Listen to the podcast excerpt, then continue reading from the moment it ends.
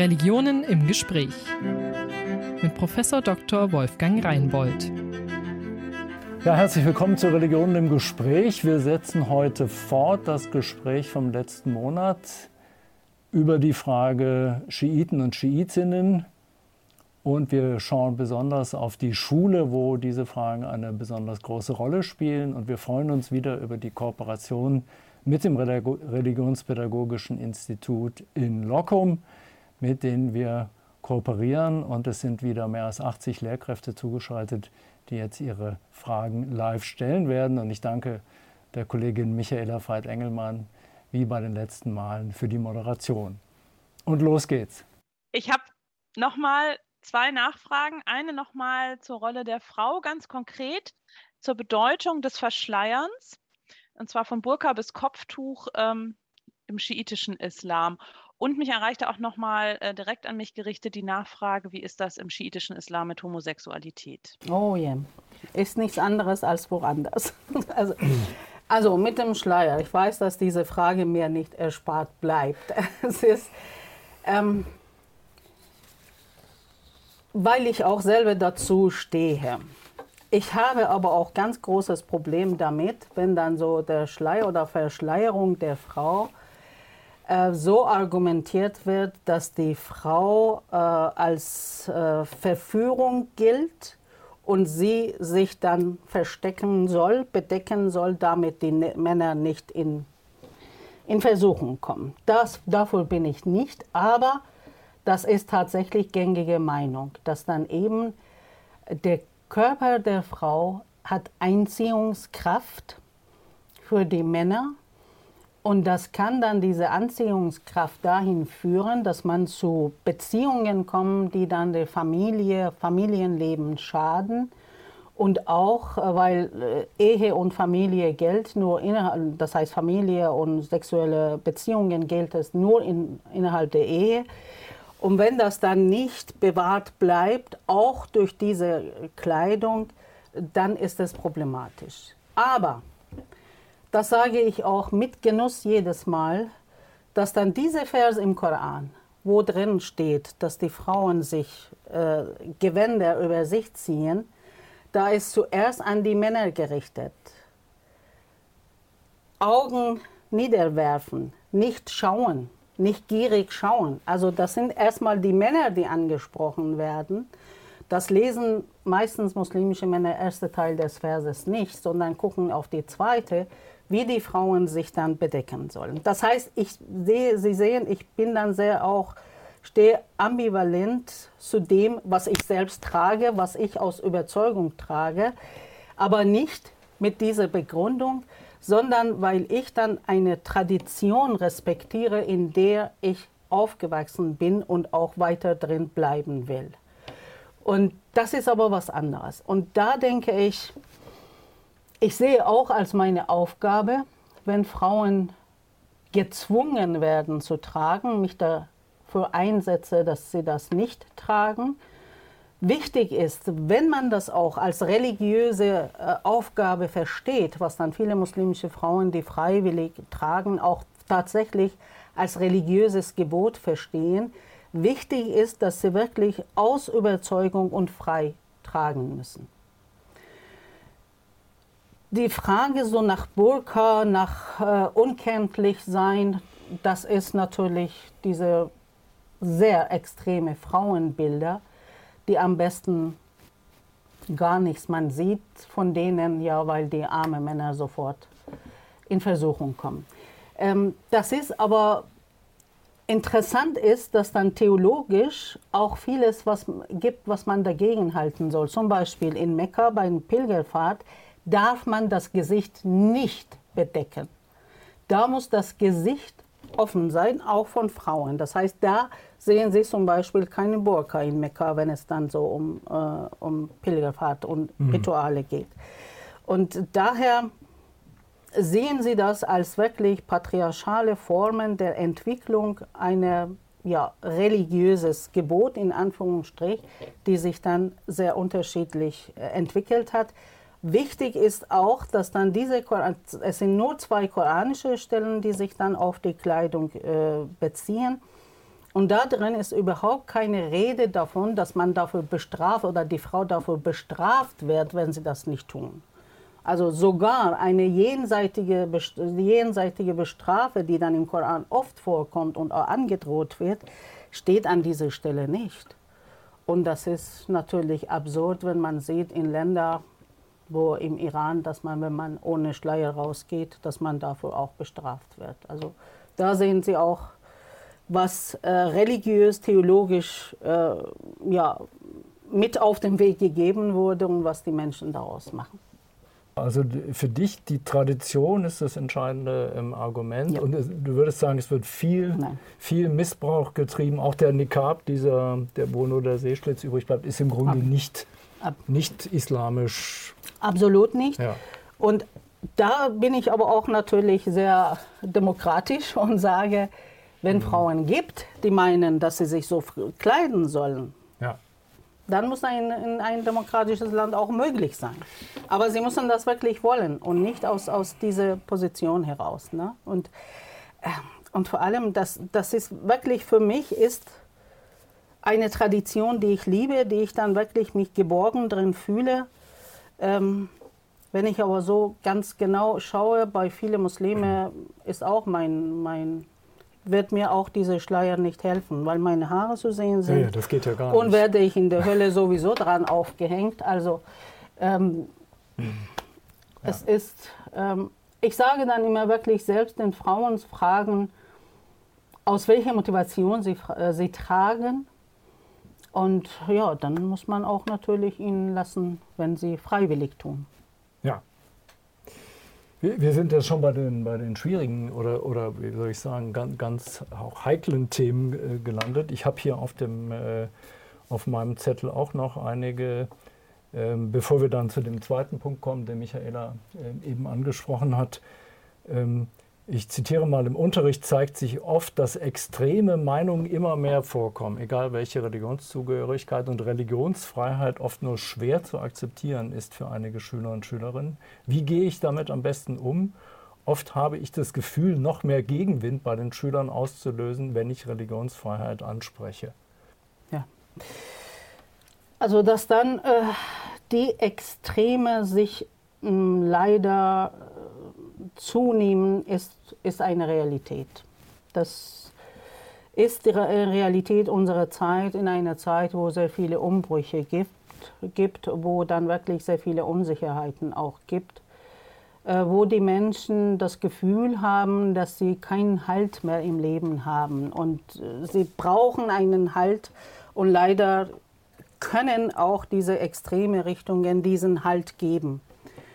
Und ähm, wichtig ist, auch in diesem Punkt, wenn es auch anstrengend wird, wenn es auch dann so nicht, äh, nicht einfach ist, dass man dabei bleiben und ganz hochhalten die Rechte wie Religionsfreiheit, die wir hier haben, mit aller Kraft daran halten, mit allem Gegenstand, gegen Widerstand, was dagegen auch gibt, daran halten und vielleicht, ich weiß ja, ich bin ja keine Pädagogin, ähm, vielleicht kann man pädagogisch Methoden finden, ähm, die man nicht jetzt immer sagt, wir haben Religionsfreiheit, sondern wirklich diese Religionsfreiheit die Vorteile zeigt, warum das dann so gut ist. Also da gibt es sicherlich, Sie wissen besser als ich, sehr viele pädagogische Methoden, die man nahe bringt den Kindern, Jugendlichen,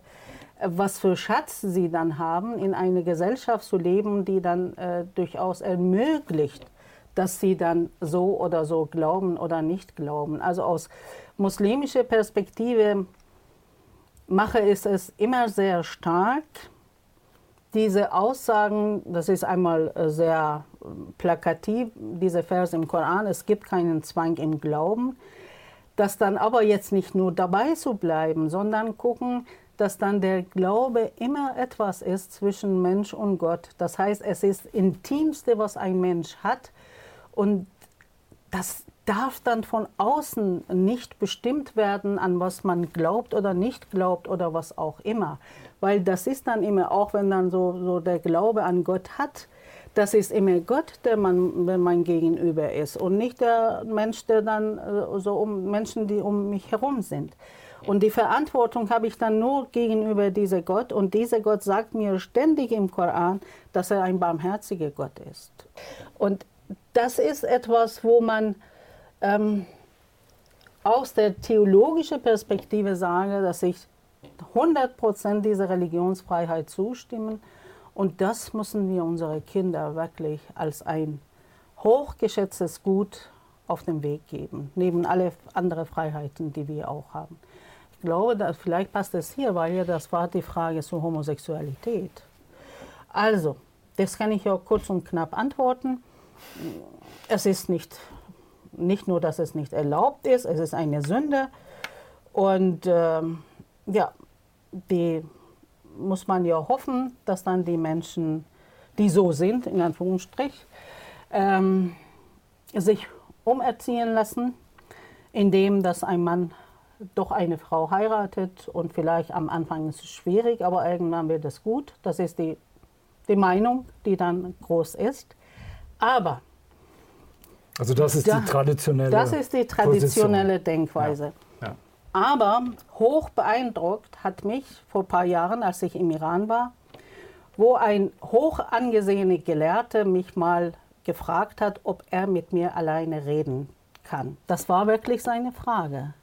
Wie steht es mit Homosexualität in Deutschland? Ist es richtig, was wir dann so hier hören, dass man auch jetzt miteinander heiraten kann und so? Er war hoch interessiert zu hören, wie es läuft.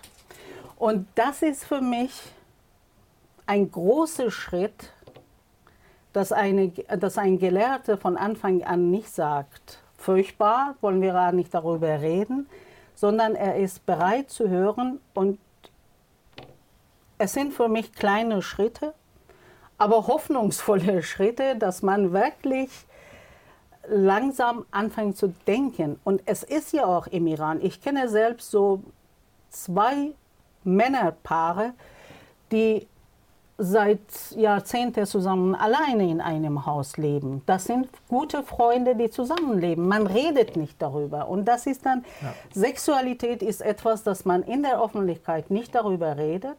Nicht nur Homosexualität, was in Anführungsstrichen nicht normal ist, sondern auch die normale Sexualität, so in der Ehe und so redet man in der Öffentlichkeit nicht darüber. Und das ist etwas, äh, was auch dann wirklich kulturell traditionell gewachsen ist. Und ich glaube, dass wir noch ähm, Jahrzehnte brauchen, ähm, bis wir auch so mit der Homosexualität so umgehen wie hier. Und an dieser Stelle sage ich, wie gingen wir hier vor 40 Jahren damit um? haben wir auch nicht darüber gesprochen, schon gar nicht in dieser Form, was wir heute sind. Es braucht eine Entwicklung und ist meine Hoffnung, dass es sich auch in die in richtige Richtung sich entwickelt. Ja, das, das wollte ich gerade sagen. Aus, aus meiner evangelischen Perspektive jetzt, wenn ich zurückdenke, etwa in meiner eigenen Landeskirche Hannover, äh, war es vor 20 Jahren noch völlig anders. Also die Vorstellung, dass gleichgeschlechtliche Paare in einem Pfarrhaus gar mhm. zusammenleben, mhm. wäre vor 15 Jahren noch unvorstellbar ja. gewesen und ist erst in den letzten, ich würde sagen, zehn Jahren überhaupt in Gang gekommen. Und man muss dazu sagen, für viele, auch in den Kirchen, ist das nach wie vor eine, wie soll ich sagen, Überforderung. Ja. Sie, sie, sie sind traditionell groß geworden, sie kommen nicht hinterher, das geht ihnen zu schnell. Also das Thema ist auch in Kirche, in der katholischen und den orthodoxen Kirchen sowieso nicht, äh, in den mhm. Freikirchen auch, würde ich sagen, sowieso nicht. Ähm, aber auch in den evangelischen Landeskirchen ist dieses Thema, mhm. äh, wie soll ich sagen, immer noch stark in Bewegung. Mhm. Und es kann ja auch nicht anders sein, denn auch in unserem christlichen Fall, die biblischen Texte sind nicht die Ehe für alle, um es ja. jetzt mal sehr plump zu ja. sagen, sondern eher bei der Tradition äh, wie sie auch islamisch äh, mhm. ist. Vielen Dank. Ich habe noch einige ganz dezidiert theologische Fragen, nämlich äh, zu Gott. Einmal die Frage, Gott ist barmherzig, heißt es. Und was bedeutet das für den Gläubigen? Denn es gibt ja auch die Erfahrung, beschreibt eine andere Lehrkraft, dass SchülerInnen nicht nur muslimischen Glaubens, aber auch muslimischen Glaubens auch Angst vor Gott haben, Angst vor Gottes Strafen und ähm, davor, dass sie für mögliche Verfehlungen eben bestraft werden. Wie kann ich damit umgehen, wenn christliche SchülerInnen mir sowas sagen? Im Christ, äh, muslimische SchülerInnen, Entschuldigung. Und dann noch auch noch die Frage nach Gott und dem Leid in der Welt. Wenn Gott doch allmächtig ist, woher kommt dann das Leid? Das sind jetzt ganz oh, viele große, ja. komplexe.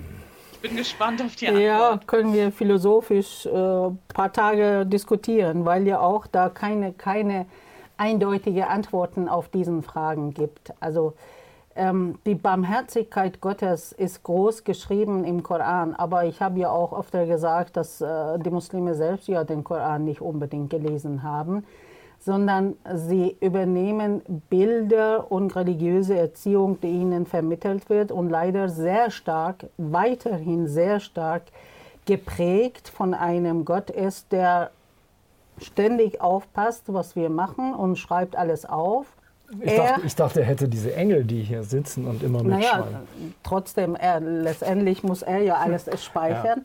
Ja. Mhm. Ähm, dass dann und dann eben bei jedem Fehler, den man macht, diese erhobene Finger, dass dann dafür die Hölle steht.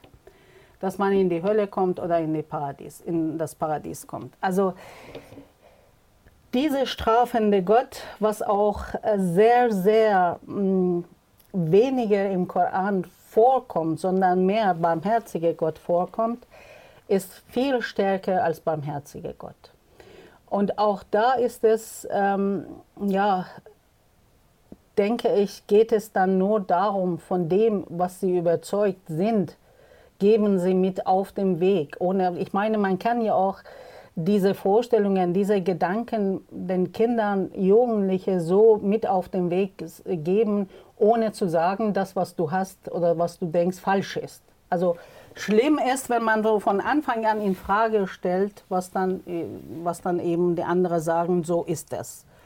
Sondern wirklich so mit anderen Worten zum Nachdenken bewegen. Oder auch dann, ich meine, das ist ja auch manchmal hilfreich, diese Stellen aus dem Koran zu kennen, auch so über Barmherzigkeit. Also Mohanad Roshid ist ja jetzt sehr bekannt für seine Barmherzigkeit-Theologie.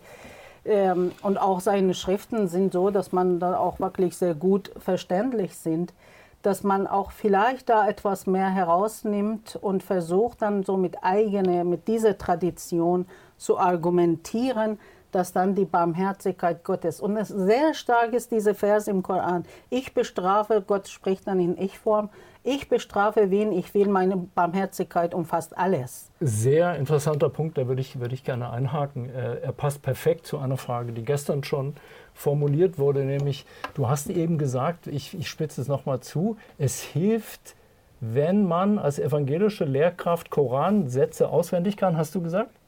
Ja, das hilft. Das hilft auch dann so wirklich mit dem Koran argumentieren. Also das ist völlig in Ordnung, wenn ich als evangelische ja. Lehrkraft sage, Moment mal, ich habe doch gestern im Koran gelesen oder die, ja. die neulich die Frau Moorgegi, die hat mir gesagt, und dann zitiere ich diesen Satz. Ja, ja? ja. und dann auch nicht so in dieser Form zu sagen, Sie wissen ja besser als ich, wie man das machen soll, aber nicht in dieser Form zu sagen, ich weiß besser als du, sondern wirklich sagen, sag mal, ich habe ja gehört, dass im Koran so steht, was sagst mhm. du denn dazu? Kennst du dann die Stelle und ja. kannst du mir was dazu sagen?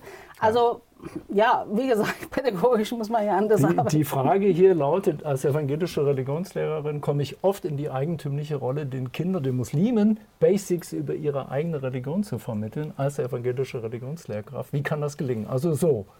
Ja, ja. ist doch schön. Ja, ja. Also wenn man dann wirklich, äh, ich glaube, das ist diese gewisse Bildung in diesem Bereich, ist es notwendig, um einfach auch sicher zu sein. Also ich denke, dieses Auftreten der Lehrkräfte sehr wichtig ist. Und wenn sie dann so in eine unsichere Position auftreten und sagen, na ja, was du sagst oder so, sondern wirklich diese Sicherheit hat man, wenn man dieses Wissen darüber hat. Und dann kann man mit eigenen mit eigene Quellen der Muslime sagen, ja, sag mal, wie, was ist das und wie gehst du dann damit um? Ja, also es hilft, die goldenen Worte des Koran mal zu notieren Wäre oder aus der Literatur ja. herauszuziehen oder ja. so, ja. Mhm. Mhm. Mhm.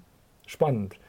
Also damit ist die Frage schon be beantwortet. Es ist völlig in Ordnung, wenn ich als evangelischer Religionslehrer, muss ich ja über Religion sprechen, auch über Islam, obwohl es nicht meine Religion ist. Und das geht, wenn ich es respektvoll in diesem Sinn mache, nicht besserwisserisch. Genau, ja. das auf jeden Fall. Ja. Also ich denke, ich habe nichts dagegen, dass man eben als Nicht-Muslim äh, über Islam redet. Ähm, wichtig aber ist auch die Haltung, die man dazu hat. Na, mhm. Will ich dann jetzt den Muslimen etwas äh, besseres Islam beibringen? Ja. Oder wirklich aus eigenem Interesse habe ich dann was gelernt und möchte auch mit denen, mit denen teilen. Na, ich will sie nicht jetzt beibringen, sondern ich will mit denen teilen, was ich auch selbst gelernt habe und auch vielleicht mein eigenes Wissen etwas erweitern oder anders dann verstehen. Ja. Gut, also die Barmherzigkeit spielt eine wesentliche Rolle und es hilft, wenn man die vielen Sätze, vielleicht noch einen Zusatz dazu, sie spielt ja nun eine wahnsinnig zentrale Rolle, weil sie schon in der sogenannten Basmala immer vorkommt. Äh, immer. Also bei jedem Schritt, also diese Bismillah Rahman Rahim ist ja Rahman und Rahim, sind ja zwei Begriffe, die beide Gnade und Barmherzigkeit bedeuten. Und ja. Das ist, das ist jeder Schritt, der der Muslim tut, äh, Muslima tut, äh, beginnt ja mit diesem Spruch. Ja. Im Namen Gottes, des Gnädigen, des Barmherzigen. Und interessant ist, warum steht dann der Koran Rahman und Rahim? Beide Begriffe von dem Rahim, von der Gebärmutter entstammt. Rahman ist eine umfassende äh, Barmherzigkeit. Das vergleicht man gerne so in der philosophischen Bereich mit der Sonne. Der Sonne strahlt alle können diese Strahlen genießen. Es gibt aber Produkte oder Geschöpfe, die dann diese Strahlen mehr nutzen. Und dadurch, dass sie dann mehr nutzen, haben sie ja mehr auch von der Sonne. Und das ist dann diese Rahim. Das sind Menschen, die dann wirklich durch ihren Einsatz, den Glauben, diesen Gottesweg so gehen, dass sie dann mehr Barmherzigkeit erfahren können durch ihren eigenen Einsatz. Aber Rahman und Gott strahlt seine Barmherzigkeit. Also so wie die, wie die Sonnenblume, ja, alles, die immer mitgeht. Alles ja. ist ja. es dann wirklich. Und das, das ist ein ganz starkes Bild, ähm, was leider auch unter den Muslimen so nicht so vorkommt. Man hat nur gelernt, ich soll Bismillah Rahman Rahim sagen, wenn ich etwas tun will. Und im Gebet sowieso. Ja. Aber und das zeigt dann, wie wichtig ist, dass man die Bedeutungen auch kennt und auch sich vorstellt, warum steht dann in, im Koran beide Begriffe so nebeneinander. Ja. Und offen war noch die große Frage nach der Allmacht Gottes und dem Leid in der Welt. Gott ist mächtig. Gott habe, hat aber auch Gesetzmäßigkeiten erschaffen. Und diese Gesetzmäßigkeiten, im Rahmen dieser Gesetzmäßigkeiten ist er auch. Er wird dann jetzt nicht die Gesetze jeden Tag ändern, weil dann die Umstände sich ändern. Das heißt, dass das Leid, was wir ertragen, ist, hat dann so eine Kette von Ursachen, die dann zu Leid gekommen sind. Ich verstehe Gott nicht, dass er da oben steht und wartet und sagt, oh, der Arme, der leidet, jetzt muss ich ihn heilen oder muss ich ihm dann was machen, damit er äh, ihm gut geht. Das ist nicht ein Zeichen von seinem Allmacht, sondern er sagt oder hat dann diese Gesetzmäßigkeiten vorgegeben und sagt, im Rahmen dieser Gesetzmäßigkeiten haben die, Mensch, die, Freie, die Menschen die Freiheit, die Verantwortung. Mhm. Und wenn sie danach leben, wirklich danach leben, dann ist es auch möglich, dass man vielleicht leidfrei lebt. Allerdings muss ich auch ähm, Sie, Sie, wissen auch, dass die großen Philosophen darüber diskutiert haben, ob das Leid auch erschaffen ist von Gott. Damit wir auch schätzen, wenn nicht Leid da ist. Ob das Schlechte auch von Gott ist oder hat Gott nur Gute erschaffen. Und da gibt es keine endgültige Antwort darauf. Und ich denke, ähm, das liegt in unserer Verantwortung. Das ist jetzt meine, aus meiner Glaube an Gott ähm, herauszusprechen. Es liegt in unserer Verantwortung, im Rahmen dieser Möglichkeiten und Freiheiten, die wir haben, so leben, was dann diese Harmonie und Gute, was dann in der Schöpfung ist, auch bestehen bleibt oder wiederhergestellt wird. Das passt wunderbar zur aktuellen Situation Klimakrise. Das ist nicht ein Leid, das von Gott gekommen ist, das hat unsere Hände erschaffen. Mhm. Spielt die, die Frage nach der Theodizee, die Frage war auch gestern schon da, spielt sie eine Rolle nach deiner Erfahrung für die, für die muslimischen, jetzt speziell schiitischen jungen Menschen? Ist es eine wichtige Frage? Die Sie sich stellen oder eigentlich eher nicht? Nein. Nein. Also eigentlich mehr sagt man, so ist es. So ist es. so ist es. Ja. Und ähm, muss man dann das Beste daraus machen. Ja. Ne? Und es gibt aber Philosophen, tatsächlich auch schiitische Philosophen und Dichter vor allem, die dann diese Theodizee-Frage, diese Leitfrage auch wirklich als Klage an Gott durchaus auch ausgesprochen haben. Aber theologisch ist nicht ein Thema, der dann wirklich so ein, eine prominente Stellung hat. Ne? Weil man ja sagt, das ist etwas, was wir, das macht unser Leben aus. Äh, es gibt gute, es gibt schlechte Zeiten und wir müssen dann gucken, was wir als Menschen daran ändern können. Aber dass man jetzt immer sagt, ja, das hat Gott gemacht.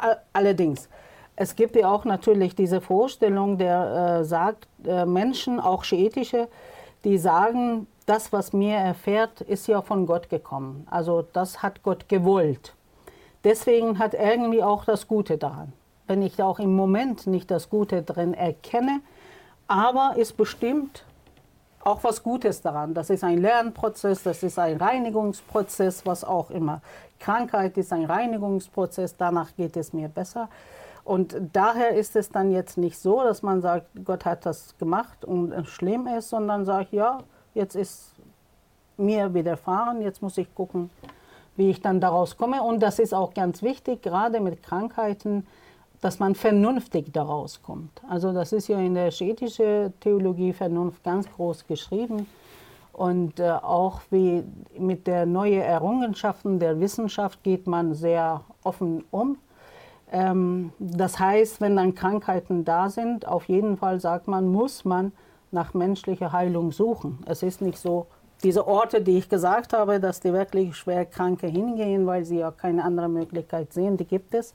Aber durchaus muss man dann die äh, wissenschaftliche oder medizinische Möglichkeiten, die dann heute man hat, auf jeden Fall nutzen. Vielleicht an dem Punkt nochmal einhaken. Äh, du hast gesagt, die Vernunft spielt eine wichtige Rolle. Wir sind da schon das eine oder andere Mal jetzt vorbeigelaufen, haben das aber noch nicht fokussiert. Äh, das ist typisch für die schiitische Tradition, dass die Vernunft in besonderer Weise ähm, ja, ja. zur Anwendung kommt. Ja, weil das geht ja auch auf die Tradition der theologischen Schule von Mu'tazila. Mu'tazila ist ja die erste Theologieschule in, in der islamischen Tradition, mhm. die dann sehr stark vernunftbezogen äh, war. Da gab es dann wirklich äh, mu'tazalitische Richtungen, die gesagt haben, wir brauchen den Koran nicht, wir brauchen Propheten nicht. Unsere Vernunft, Gott hat uns so erschaffen, dass wir durch die Vernunft in der Lage sind zu unterscheiden, was ist gut, was ist schlecht. Es muss nicht was gut sein, weil Gott gesagt hat, sondern weil meine Vernunft gesagt hat. Und das ist etwas, was dann so in, in der schiitischen Theologie immer mitläuft.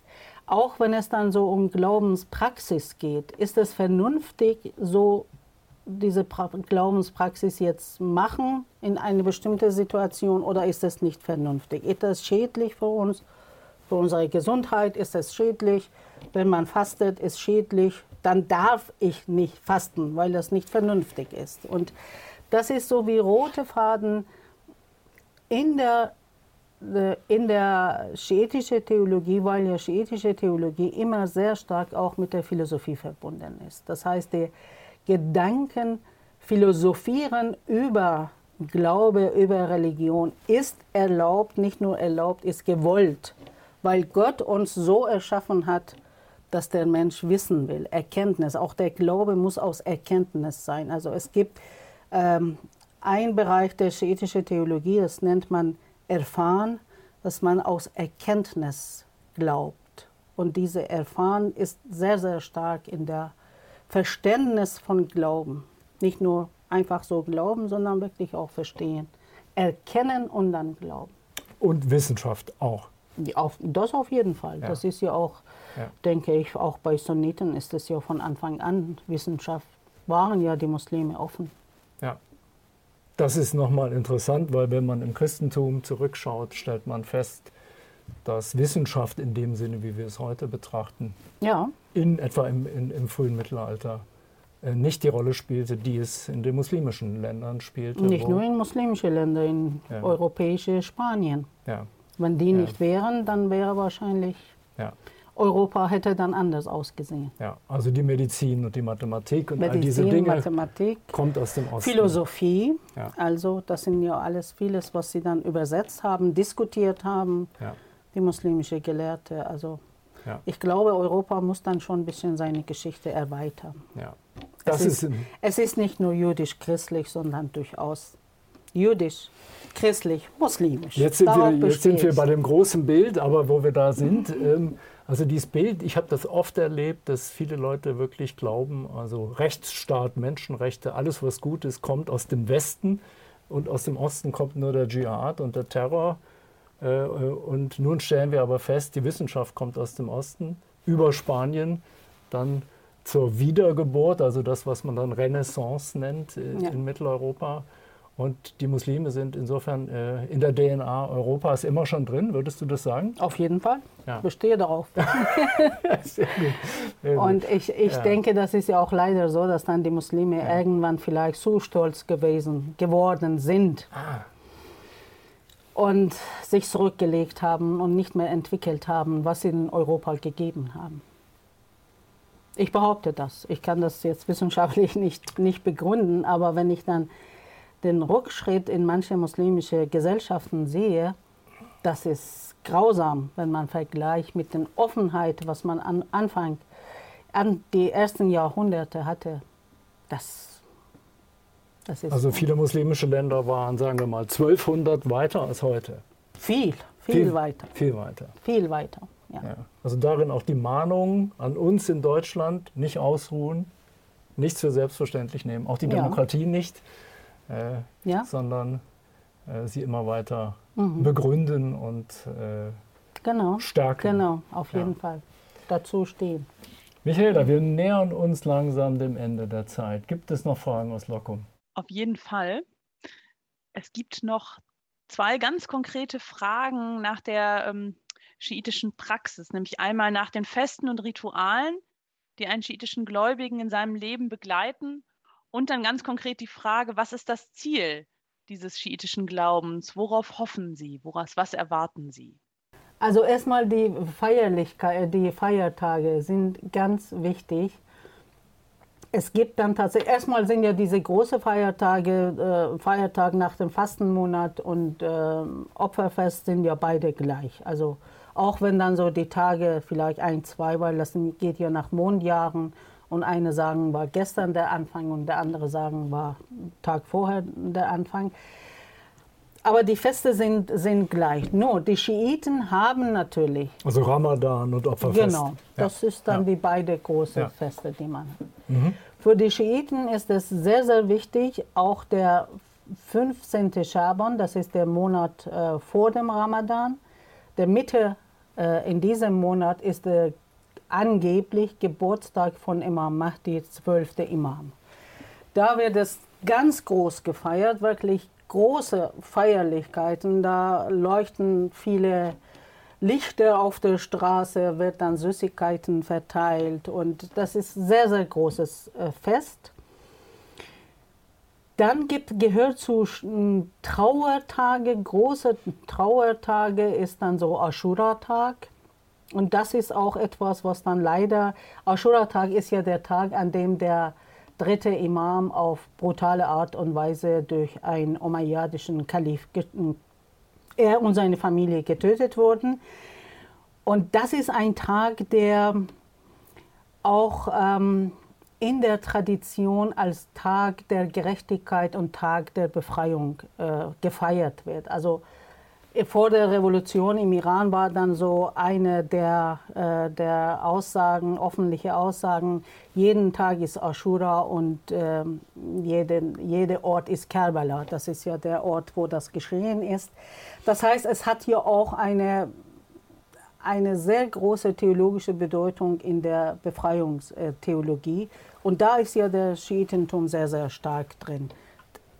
Der Glaube der Theologie ist als muss man als Befreiung sehen vor äh, herrschende Mächte. Und da ist es dann größter Trauertag. Und ich habe dann vor Jahren sogar von einer muslimischen, sunnitischen äh, Lehrerin, die dann an diesem Tag gekommen ist und den Kindern gratuliert hat, weil ja eben für Aleviten und auch für Sunniten der Tag als Tag äh, gilt, wo dann Noah mit seiner Arche an, an welchem Berg gelandet ist. Das ist ein Feiertag, aber für die Schiiten ein höchst Trauertag. Und wenn man an diesem Tag gratuliert, dann ist es für die schiitischen Schülerinnen und Schüler sehr mhm. schmerzhaft. Und wenn das auch von einer Muslima kommt, die das eigentlich kennen sollte, das ist ja der Tag, an dem von Enkel Kind von Prophet Mohammed getötet wurde auf brutale Art und Weise. Das heißt, diese Trauertage gelten für die Schiiten ganz, äh, sind wichtige Trauertage. Vielleicht ähm, erfahren Sie auch als Lehrkräfte, dass mal auch schiitische Kinder sogar mit äh, schwarzer Kleidung ähm, in die Schule kommen. Dann gehen Sie davon aus, dass es auch an dann damit zu tun hat. Auch in Ramadan. Ramadan ist ja auch ein Monat, das dann so am 19. Ramadan soll ja ähm, ein Anschlag auf Imam Ali geübt sein. Auch diese drei Tage nach dem 19. Ramadan sind für die Schiiten eigentlich Trauertage und keine, keine Feierlichkeiten. Ja, das sind die Imame, das heißt die Imame, der Tod von Imame, so manche Imame ist es, im Iran ist zum Beispiel achte Imam, weil ja auch da begraben ist ähm, ist ein Feiertag und wird es auch als Trauertag. Also mehr Trauertage haben die Schiiten als Feiertage, aber ist es auch so, weil sie sich ja immer in Opposition und auch unter Druck gesehen haben. Und das ist auch wirklich dieses Gefühl von unterdrückt sein von eigenen Geschwistern, hat ja eine Theologie hervorgebracht, die dann wirklich sehr stark auf eben Gerechtigkeit ausgerichtet ist durch eigene Unrechterfahrung nach deren ja. Verständnis. Ja, ich wollte noch den Namen einbringen, denn du hast gesagt, der dritte Imam, also Hussein. Imam Hussein. Mit Namen, ja. Imam Hussein. Und dieser Feiertag ist besonders tricky, weil er in den anderen Traditionen als Tag gilt, wo Noah mit der Arche auf dem Berg Ararat ja. gelandet ist. Ja. ja. Also das ist ein, ein schwieriger, doppelt besetzter Feiertag. Ja. ja. Ja. Da gibt es, da könnte man, es gibt ja manchmal so Feiertage auch im Christlichen, wo die Konfessionen sich geärgert haben. Mhm. Ich kann mich entsinnen, wir, wir haben gelebt als evangelische Familie auf einem Dorf, wo nur Katholiken lebten. Und für die Protestanten ist, wie man weiß, der Karfreitag ja. ein wichtiger Feiertag. Und immer am Karfreitag um drei, wenn die Evangelischen in die Kirche gingen, haben die katholischen Bauern den Mist direkt auf dem Feld vor der Kirche verteilt. Jedes Jahr. Nicht? Äh, das war ein deutliches Statement. Äh, solche, Dinge, solche Dinge gibt es auch christlich. Also das ist ein, ein, ein gefährlicher Tag. Es war noch die Frage offen, worauf hoffen schiitische Muslimen? Dieses Bild von zwölfter Imam, das ist dann wirklich sehr stark, diese Hoffnung, dass er kommen wird. Und ähm, dass dann auf diese Welt, es ist nicht nur ein jenseitiger Frieden, worauf wir hoffen sollen, sondern auch auf diese Welt werden die Menschen irgendwann in der Lage sein, in Gerechtigkeit und Frieden miteinander zu leben. Wenn ich um mich herum gucke auf der Welt, ist sehr utopisch diese Hoffnung. Aber das ist die Hoffnung, die dann, das heißt, auch der Mensch aus eigener Kraft, also das sagt man ja auch, der, äh, Mahdi kommt, wenn die Welt wirklich in Chaos äh, ist, aber auch Menschen da sind, wo wie diejenigen, die auch ein seine Anführungsstrich Soldaten für diese Gerechtigkeit kämpfen werden. Das heißt, auch Menschen geben Wert die sich dann wirklich dafür einsetzen und er wird dann praktisch diese Menschen führen. Ja, also meine Hoffnung ist immer wirklich auf ein friedliches Zusammenleben. Alle Menschen, und das ist aus meinem Glauben heraus. Und es ist nicht nur Hoffnung für mich, sondern es lohnt sich dafür, sich einzusetzen. Ob das dann wirklich jetzt allgemein für alle sein wird. Also du interpretierst diese Gerechtigkeit am Ende der Zeit, ich sage jetzt mal zugespitzt, mit Religionsfreiheit. Ja. Also nicht gegen die Christen und Nein. die Juden. Nein. Ist das Mainstream im, im schiitischen Islam?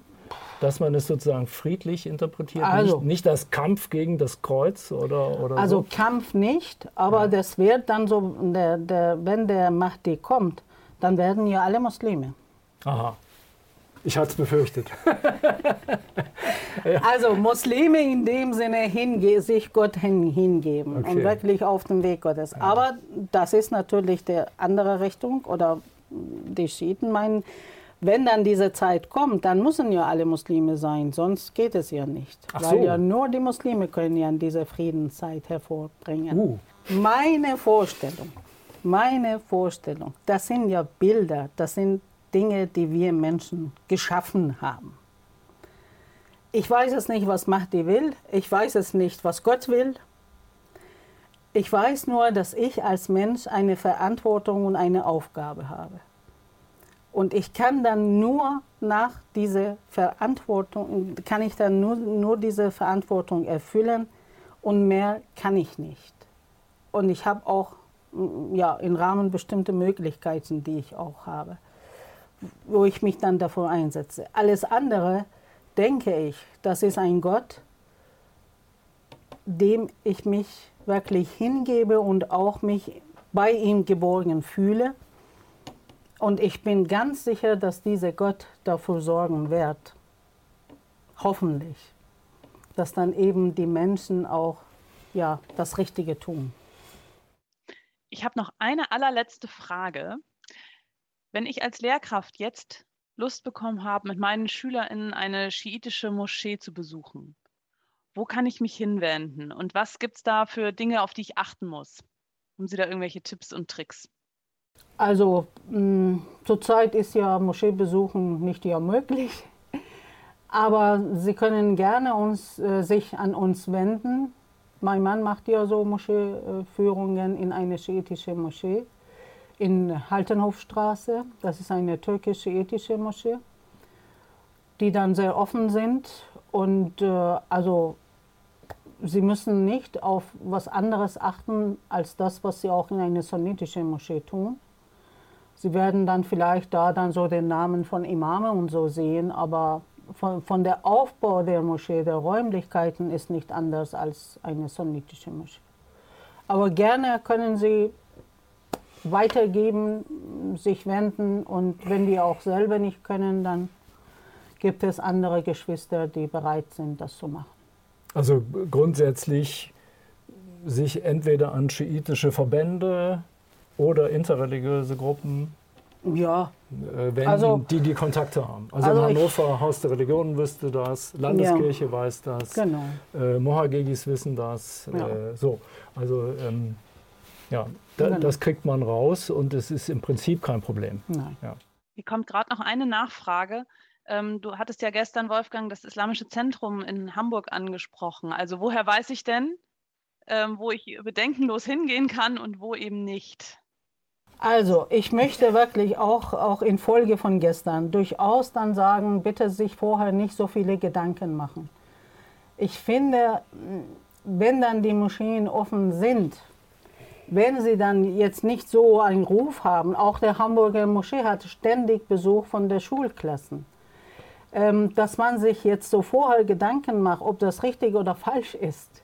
Solange eine Gruppe, eine Moschee nicht verboten ist, hinzugehen, dann haben sie die Mut und gehen sie auch und dann, ja, im Gespräch werden sie auch mehr erfahren. Bitte nicht vorher einen Stempel drauf, äh, dass es dann so gefährliche oder äh, bessere oder liberale oder was für Moschee das ist. Wenn die Moschee diese Bereitschaft hat, offen zu sein und empfangen, dann machen sie das. Ne, das ich, ich finde es wirklich problematisch, wenn man sagt, auch jetzt mit dem, weil das Islamische Zentrum Hamburg liegt mir am, am Herzen. Das ist ja, wo mein Schwiegervater aufgebaut hat, diese Moschee. Mein Mann ist in dieser Moschee aufgewachsen bis seine äh, 18., 19. Lebensjahr. Und es ist auch tatsächlich so, es steht unter Verfassungsschutz, aber bis jetzt ist es nichts gewesen, wo man nachweisen kann, ganz genau, was sie dann machen, was dann so, so schlimm ist. Und ich sehe, dass dann gerade diese Moschee 40 Jahre interreligiöse Dialog so vorangebracht hat mit einem pakistanischen wunderbaren Imam. Und ähm, deswegen bitte ich dann darum, nicht vorher einen Stempel einfach schauen. Ist Bereitschaft zum Gespräch da, dann gehen Sie hin. Und wenn Sie sehen, das ist radikal, dann kann man ja immer noch sagen, gehe ich nächstes Mal nicht mehr hin. Oder Sie wenden sich eben an Leute, die sich auskennen, die können Ihnen vorher Informationen geben, dass Sie dann jedenfalls einschätzen können, riskiere ich das, auch auf die Gefahr hin, dass Dinge passieren, die mir vielleicht nicht so recht sind, oder riskiere ich es eben nicht. Da gibt es viele Leute, die das einschätzen können. Ja. Und das Thema ist, das hatten wir gestern, ein, ein schwieriges Thema, gerade mit Blick auf, auf das Islamische Zentrum äh, in Hamburg, was nun wirklich die, äh, die soll ich sagen, das äh, Zentrum der, des deutschen Schiitentums äh, ist. Zumal, zudem aber auch dann EGS, du hast ja auch gestern EGS-Verband äh, Schiitische Moscheen in, in äh, also Deutschland genannt. Ähm, die sind aber in der Vorstand sind dann nur zwei Personen von, äh, von äh, ja. Islamisches Zentrum. Also die Mehrheit sind dann ja aus, Liba aus Libanon, aus Irak, aus der Türkei sogar. Und das ist dann schon ein bunter und die sind auch alle jetzt nicht auf der Linie so der politische, der politische, also ja. äh, Linie. Daher muss man wirklich sich erstmal selbst. Also es gibt einen Bundesverband der schiitischen Gemeinden Deutschlands, der hat auch eine Internetseite, äh, wo man Kontaktdaten äh, findet und an dem man sich auch wenden kann. Und es gibt so äh, mhm. regionale Strukturen, die ebenfalls dort äh, sichtbar sind auf der, auf der Homepage und äh, hm. die entsprechenden Publikationen. Ja. Gut, ich glaube, wir sind an einem Ende angekommen. Die Zeit ist vorangeschritten. Es war ein, ein, ein, langer, weiter Weg. Du, du hast, wie soll ich sagen, äh, sehr ähm, bereitwillig auch die schwierigsten und größten Fragen in, in großer Kürze, auch mit persönlicher äh, wie soll ich sagen, äh, ja, mit persönlichen Worten beantwortet. Ganz herzlichen Dank dafür. Das ist eine, eine beträchtliche Aufgabe und Leistung, finde ich, denn ähm, es hat ja am Ende auch immer mit, mit einem selbst zu tun und, und das so zu formulieren, finde ich auch persönlich nicht, nicht immer leicht. Insofern ganz herzlichen Dank für die, für die, offenen Worte. Herzlichen Dank nach Lockum für die, für die vielen, vielen Fragen der Lehrkräfte und Michaela für die, für die Moderation.